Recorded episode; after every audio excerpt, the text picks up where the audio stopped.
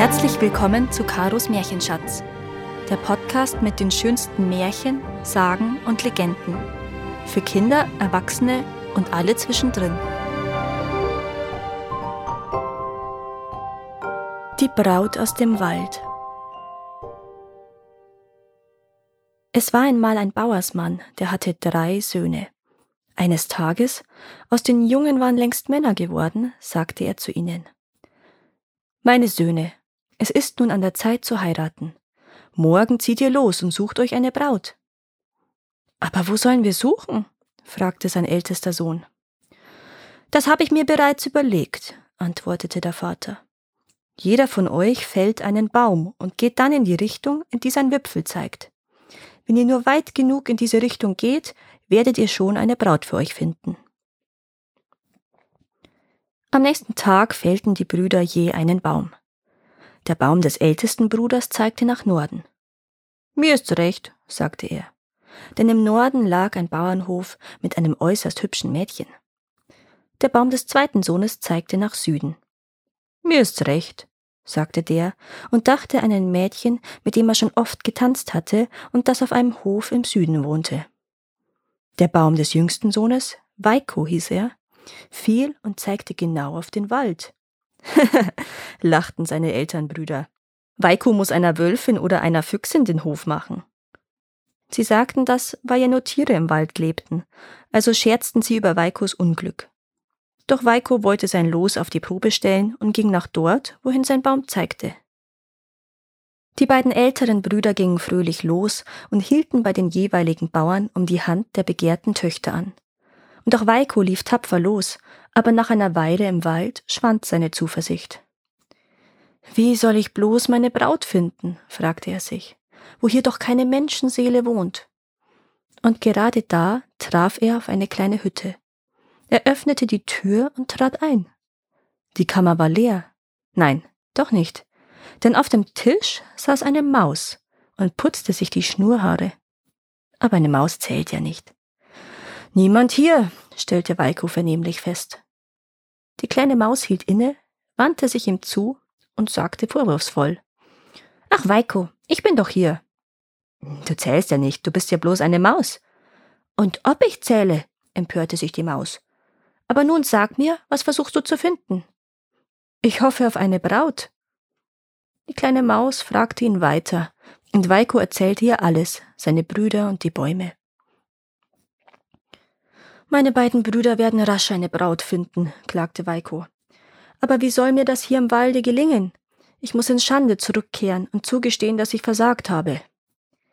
Denk mal nach, Weiko, sagte die kleine Maus. Wie wäre es mit mir als deiner Braut? Da musste Weiko herzlich lachen. Du bist nur eine Maus, und noch nie habe ich von einem Mann gehört, der eine Maus zur Frau nimmt. Da schüttelte die kleine Maus ganz ernst den Kopf. Glaub mir, mein lieber Weiko, dir könnte es schlimmer ergehen, als eine Maus als Frau zu freien. Ich bin zwar nur eine Maus, aber ich kann dich lieben und dir die Treue halten. Sie war eine süße kleine Maus, und wie sie so zu Weiko hochsah, mit den kleinen Pfötchen unter dem Kinn und den funkelnden winzigen Augen, da gefiel sie Weiko immer besser. Dann sang sie ein wunderschönes Liedchen für Weiko, das ihn so sehr aufheiterte, dass er seine Enttäuschung völlig vergaß, weil er keine menschliche Frau gefunden hatte. Als er die Hütte verließ, um zurückzukehren, sagte er zu ihr Nun gut, kleine Maus, ich wähle dich zur Frau. Da quietschte die Maus vor Glück und sagte ihm, sie werde ihm treu sein und auf ihn warten, ganz gleich wie lange er fort sei. Nun, als seine Brüder heimkehrten, brüsteten sie sich mit ihren Bräuten. Meine, sagte der Älteste, hat die herrlichsten roten Bäckchen, die es gibt. Und meine, sagte der Zweite, hat die längsten blonden Haare. Weiko sagte nichts. Was ist los, Weiko? fragten die Elternbrüder und lachten. Hat deine süße spitze Ohren oder scharfe weiße Zähne? Sie machten also nach wie vor Scherze über Füchse und Wölfe. Ihr braucht gar nicht zu lachen, entgegnete Weiko. Ich habe meinen Schatz gefunden. Sie ist ein süßes kleines Ding, ganz in Samt gekleidet. In Samt gekleidet? fragte der älteste Bruder und runzelte die Stirn. Ne echte Prinzessin, meinte der zweite Bruder verächtlich. Genau, wiederholte Weiko, in Samt gekleidet wie eine Prinzessin. Und wenn sie sich hinsetzt und für mich singt, dann bin ich glücklich. Ach, meinten die Elternbrüder. Sie waren nicht froh darüber, dass Weiko so einen Schatz gefunden hatte. Nun gut, sagte der alte Bauersmann nach ein paar Tagen. Jetzt wüsste ich doch gerne, was eure Bräute leisten können. Jede soll mir ein Laib Brot backen, dann weiß ich, ob sie gute Hausfrauen sind. Meine kann Brot backen, ganz sicher, erklärte der älteste Bruder prahlerisch. Meine auch, sagte der zweitälteste sofort. Weiko schwieg. Was ist mit deiner Prinzessin? lachten sie. Kann deine Prinzessin Brot backen? Das weiß ich nicht, antwortete Weiko wahrheitsgetreu. Das muss ich sie erst fragen. Natürlich gab es keinen Grund zu glauben, dass die kleine Maus Brot backen konnte. Und als er endlich an die kleine Hütte im Wald gelangte, war er entmutigt und traurig. Als er die Tür öffnete, saß die kleine Maus wie zuvor auf dem Tisch und kämmte sich die Schnurhaare. Als sie Weiko gewahr wurde, begann sie erfreut zu tanzen. Ach, wie froh bin ich, dich zu sehen, quiekte sie. Ich wusste, du kommst zu mir zurück. Als sie bemerkte, dass er schwieg, fragte sie ihn, was ihn bedrückte. Weiko sagte es ihr.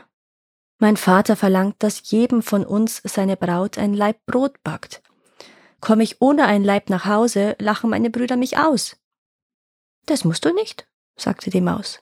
Ich back dir ein Brot. Das verwunderte Weiko sehr. Ich hab noch nie von Mäusen gehört, die Brot backen. Nun, ich kann es, beharrte die kleine Maus. Sie nahm eine silberne Glocke und schüttelte sie. Kling, klang, kling, klang. Plötzlich hörte man kleine Schritte trippeln und hunderte von Mäusen eilten in die Hütte. Die kleine Mäuseprinzessin richtete sich senkrecht auf und sagte würdevoll, Jede von euch bringt mir nun ein Korn Weizen von allererster Güte. Die Mäuse stoben augenblicklich davon, und gleich darauf kehrte eine nach der anderen zurück, und jede trug ein Korn Weizen von allererster Güte. Jetzt fiel es der Mäuseprinzessin nicht mehr schwer, einen wunderbaren Laib Weizenbrot zu backen. Am nächsten Tage zeigten die Brüder ihrem Vater die Brote, die ihre Bräute gebacken hatten. Der Älteste brachte ein Laib Roggenbrot. Sehr gut, meinte der Bauersmann. Für hart arbeitende Menschen wie uns ist Roggenbrot gut. Der Leib des zweiten Sohnes war ein Gerstenbrot. Auch Gerstenbrot ist gut, sagte der Bauersmann. Dann gab ihm Weiko das wunderbare Weizenbrot. Da rief sein Vater laut. Was? Weißes Brot? Weiko, dein Schatz muss reich sein. Natürlich, meinten die Elternbrüder voller Verachtung. Meinte er nicht, es sei eine Prinzessin? Sag mal, Weiko, wie kommt eine Prinzessin eigentlich an Weizenmehl, wenn sie es braucht? Daraufhin antwortete Weiko ganz einfach. Sie schellt mit einer Silberglocke, da laufen ihre Diener herbei und sie trägt ihnen auf, ihr nur den feinsten Weizen zu bringen. Da platzten die beiden Elternbrüder fast vor Neid, bis ihr Vater sie ermahnte.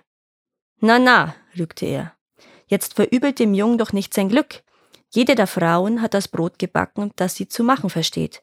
Sie alle werden gute Ehefrauen. Doch bevor ihr sie zu mir bringt, muss ich ihr hausfrauliches Können ein weiteres Mal prüfen. Jede soll mir eine Probe ihrer Webarbeiten senden. Das erfreute die Elternbrüder. Sie wussten, dass ihre Bräute geschickte Weberinnen waren. Mal schauen, ob die feine Dame das kann, sagten sie. Sie waren sich sicher, dass Weikos Braut, wer immer sie auch war, sie mit ihrem Gewebe nicht beschämen könnte. Weiko bezweifelte ebenfalls, dass die Maus am Webstuhl etwas taugte.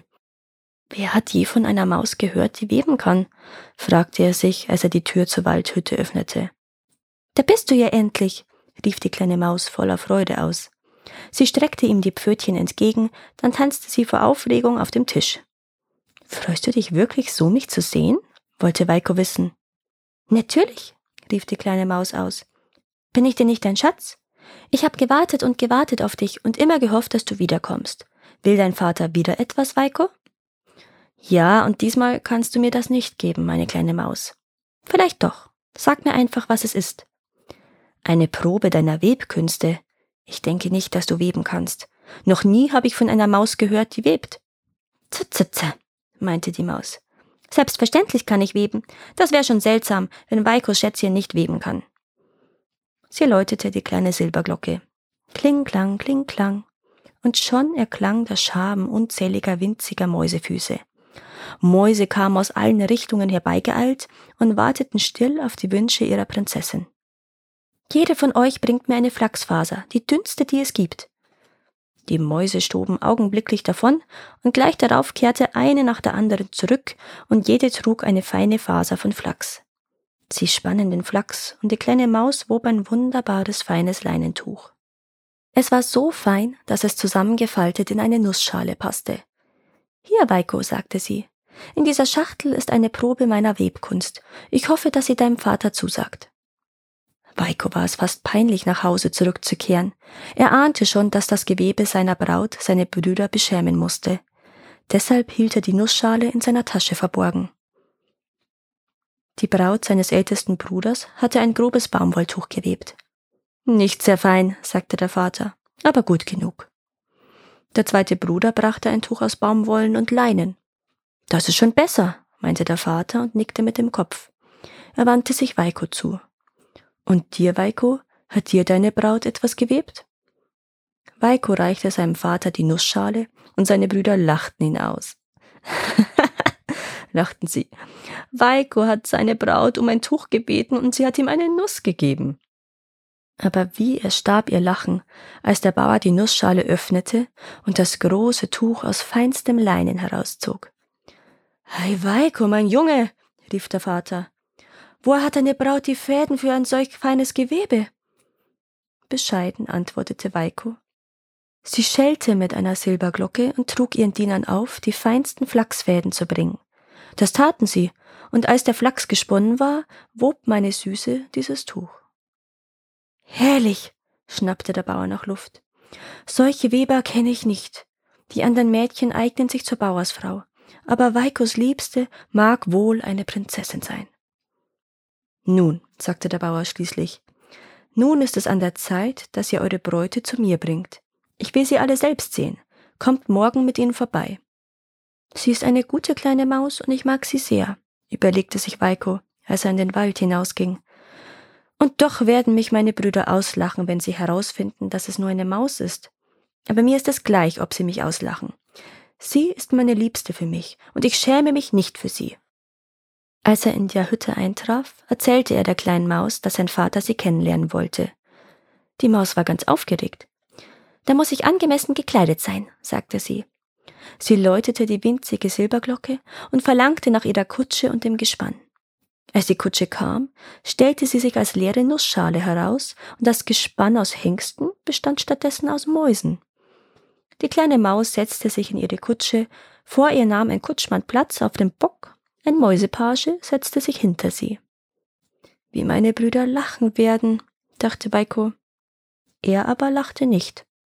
Er ging neben der Kutsche her und sagte der kleinen Maus, sie bräuchte keine Angst zu haben, er wollte gut für sie sorgen. Auch sein Vater, meinte er, sei ein sanfter alter Mann, der ihr nichts tun werde. Sie verließen den Wald und kamen an einen Fluss, den eine Fußbrücke überspannte. Und als Weiko und die Nussschale genau deren Mitte erreicht hatten, kam ein Mann aus der anderen Richtung auf sie zu. Du liebe Güte, rief der Mann angesichts der seltsamen Kutsche neben Weiko. Was soll denn das sein? Er beugte sich hinunter, betrachtete alles, und dann stieß er unter lautem Lachen mit seinem Fuß die Kutsche, die kleine Maus, den Kutscher, den Pagen und die feurigen Rosse von der Brücke hinab in den Fluss. Was haben Sie getan? rief Weiko. Sie haben meinen Schatz ertränkt. Der Mann eilte davon. Er glaubte, Weiko sei wahnsinnig geworden. Mit Tränen in den Augen blickte Weiko ins Wasser. Du arme kleine Maus, weinte er. Wie sehr tut es mir leid, dass du ertrunken bist. Du warst meine treue Braut. Jetzt, wo es dich nicht mehr gibt, merke ich erst, wie sehr ich dich liebte.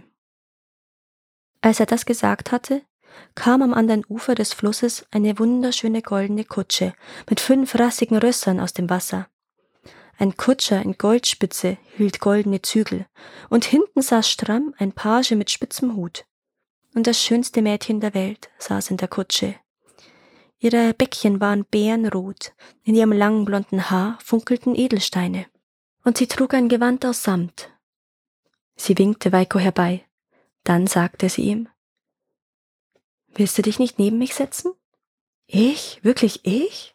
stotterte Weiko. Er konnte nicht denken. Die wunderschöne Dame lächelte. Ich war dir als Braut nicht peinlich, als ich noch eine Maus war, sagte sie. Und nun, da ich wieder Prinzessin bin, wirst du mich wohl kaum verlassen. Weiko schnappte nach Luft. Du warst diese kleine Maus? Die Prinzessin nickte. Ja, diese kleine Maus war ich. Ich war verhext, und das wäre so geblieben, hättest du mich nicht zu deinem Schatz erwählt und hätte mich ein anderer Mensch nicht ertrinkt. Nun aber ist der Bann für alle Zeit gebrochen. Schnell jetzt, wir müssen zu deinem Vater und wenn er mir seinen Segen gibt, dann heiraten wir und fahren in mein Königreich. Und genau das taten sie.